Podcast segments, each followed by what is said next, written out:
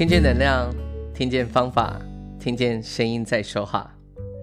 嗨，你今天过得好吗？我是雷恩。最近看了罗振宇二零二四年《时间的朋友》跨年演讲。罗振宇，也就是罗胖，他主持的这场跨年演讲，一样用幽默生动的故事，将研究采访了十一个行业、二十七位创业者的一些知识，整理分享给所有的观众。我想要和朋友分享，在这个演讲当中几个给我一些启发的案例。在分享之前，我想先介绍一下罗胖，也就是罗振宇。罗振宇是中国得到 APP 的创办人。得到 APP 是一个以知识付费为主的平台，平台里面提供高品质的课程和内容，吸引了众多的用户。他致力于通过这个平台分享精选的知识和见解，推动用户学习和进步。罗振宇除了是得到 APP 的创办人之外，他也是一位知名的主持人、商人和作家，并且以他独特的风格和深刻的见解受到广泛的关注。罗振宇的事业涵盖了媒体、教育和科技领域。从2017年开始。罗胖在每一年都会举办一场引起广泛关注的跨年演讲。这场演讲通常不仅仅是一个欢庆新年的活动，更是他对当前的社会状况、人生的哲理以及未来趋势的深刻反思和分享。这场演讲以其富有启发性的内容和罗振宇独特的演讲风格闻名，吸引了大量的观众参与，成为每年受期待的一场盛事。通过这些演讲，他分享对于人生、事业和社会的深入思考，引领听众一起思考并面对未来的挑战。接下来，我来分享这篇演讲中的几个案例。第一个是罗胖一开始演讲时讲的一个段子。话说，中国传媒大学电视系的一位师兄，有一次老师出了一个作业，是要交一个纪录片的片子。要知道，要编辑一个纪录片是很复杂的，你得拍，你得写稿，你得编辑，最后还得合成。这个作业通常是要用三个月以上的时间来制作才能完成。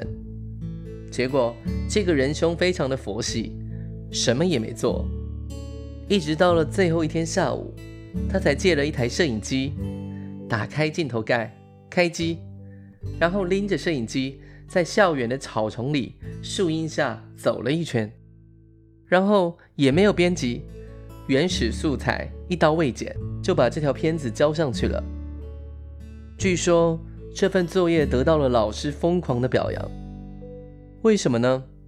因为他给这条片子取了一个好名字，叫“狗眼看世界”。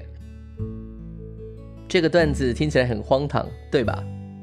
但是对我后来的工作启发巨大。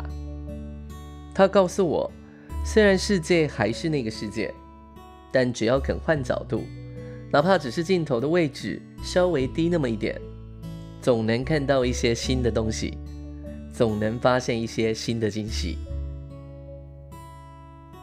从不同的角度看世界，可能会有不同的发现。我觉得这蛮有趣的。有时候，我们习以为常的视角，如果调整一下，也许就会有新的想法和变化。所以，观察人事物的角度可以再多样一点，甚至觉得不可能或很奇怪的角度，也都可以尝试看看，也许会有不同的思维和效果。就像是罗胖在演讲中提到的另一个案例，他提出了一个问题来问大家。假如你开一个超市，会把鸡蛋放哪儿？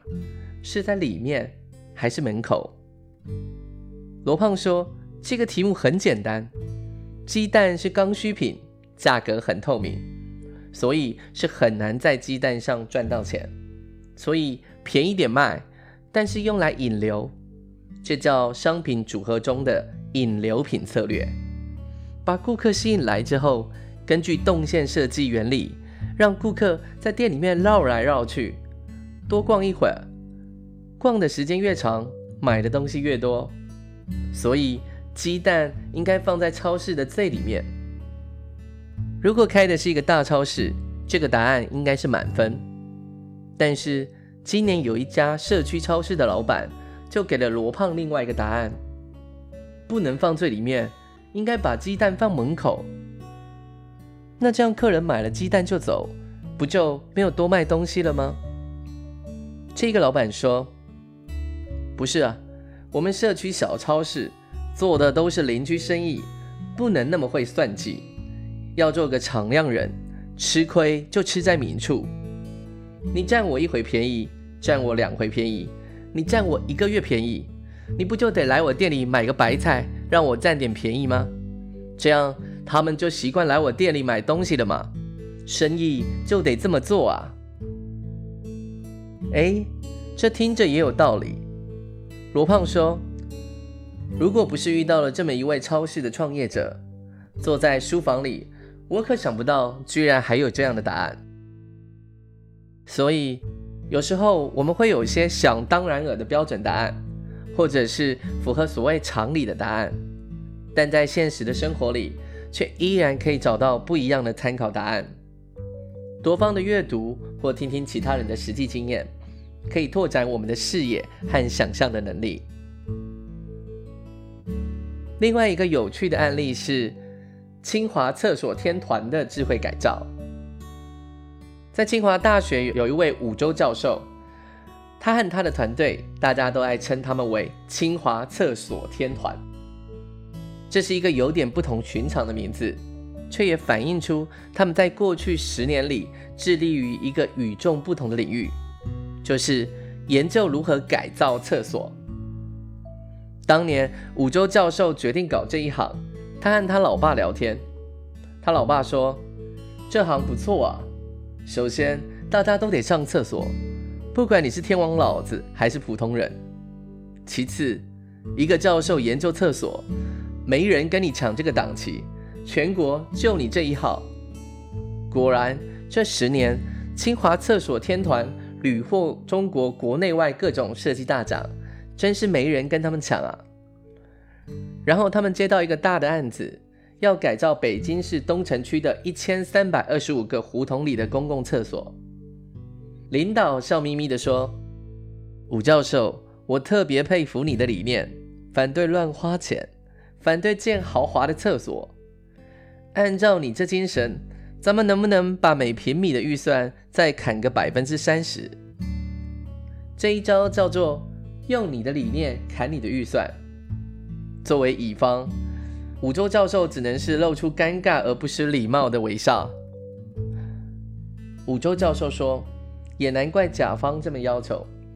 中国统计在册的城市公厕是三十多万座，每一个厕所哪怕能省出一万块钱，就是三十多个亿。”每抠出一块钱，社会价值都巨大。但问题来了，怎么样在砍预算的同时，不让厕所变差呢？这就是清华厕所天团发挥智慧的时候了。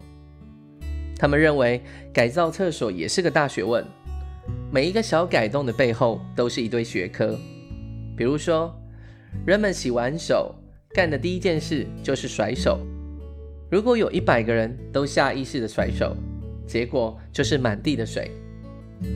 为了解决这个问题，他们提出了一个巧妙的办法，只需要改变烘手机的位置，比如说把烘手机改到洗手池的中间，同时改变一些地面的设计，这个问题就迎刃而解。这就是人机工程学的智慧。还有，考虑不安装暖气以节省成本，但是又不能让大家冬天上厕所的时候冻屁股。他们找到了一种石墨烯板，加了红外线的感应装置，只要有人进去，它就自动发热。这用的是材料科学的智慧。最厉害的一招是，他们研发了一种新型的取纸设备，伸手就能出纸，同时还会附带一句广告，这样既省钱又能赚一点广告费。这是商学的智慧。透过清华厕所天团的成功案例，告诉我们，降成本不能只在系统内想办法，而应该把各行各业、各个学科的跨界知识引入到自己的系统中。这也就是我们常听到的跨界整合的概念。还有一个案例，我觉得也很有趣，那就是陈区伟的精算餐厅之旅。陈区伟是一位在深圳经营一家超受欢迎的餐厅老板，每一天中午人潮涌入，生意火爆，平均每天接待约一千六百位的客人。有一天，一位行业前辈走进了他的餐厅，提出了一个大胆的挑战。问他是否能够把这个数字提高到一千八百人？陈区伟当下给了一个有点官腔的回答：“嗯，可以试试，全体动员，激发大家的积极性，完成了目标就给奖励。”这个老前辈却一副不为所动的样子，反而问了一些奇怪的问题，比如排队的时间究竟需要多久？流程中最堵的点在哪儿？一个顾客买单要多久？在人潮的低峰期还是高峰期来发力，哪一个更有效？看来这位老前辈不是来谈人情味的，而是个数学大师。后来，这个老前辈用数据一一计算之后，给出了三个建议：第一，算出排队时间，就在队伍不同的位置放一个提醒牌，比如说，你还需要排队十五分钟。十分钟、五分钟，这样就减少了顾客排队时的焦虑感，也减少了中途放弃的情况。第二，店内最堵的点，其实是因为点了餐，但是没有地方坐，所以老前辈建议设置一个交通疏导员，负责疏通人流，安排并桌，让座位的利用率提高，同时生意也翻倍了。第三，简单计算一下顾客买单的时间，发现一个人大概是九秒钟，还有提升的空间。于是建议加一个收银员，平均买单的时间就能够提升到七点九秒之内。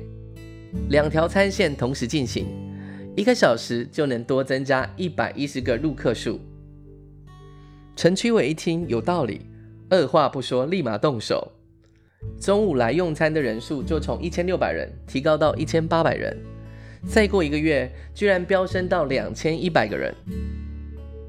这个故事告诉我们，节省成本并不是只能在谈判桌上讲理，也不是只能靠激励员工来达成，更是需要自己的能力和智慧来帮忙。精益化管理不是语文，而是数学，用科学的数字计算，让企业的管理可以更有效率。以上就是我今天想跟朋友们分享的一些罗振宇二零二四年时间的朋友跨年演讲的案例。第一个是有时候我们可以用不同的角度来看世界，还记得那个狗眼看世界的段子吗？第二个是不要受限于我们既有的标准答案、尝试的限制，多听听、多学习其他有实务经验的创业者的想法。第三个是清华厕所天团案例，我们可以透过跨界整合的思维来节省成本，创造商机。最后，则是精益化管理不是语文，而是数学。这整场演讲大约四个小时，有兴趣的朋友，我建议可以在 YouTube 上收听这场演讲。听见能量，听见方法，听见声音在说话。我是雷恩。与你一同分享二零二四罗振宇时间的朋友演讲的一些小启示。我们是一群热爱分享声音能量的伙伴，每周三及周日用一些些时间送上不同的声音礼物，传递知识和力量。如果你喜欢我们分享的内容，欢迎您订阅我们的 Podcast，给我们五星评分，也邀请您留言分享你的收获与感动。这将是给我们持续制造礼物的动力。谢谢你的聆听，我们下次见。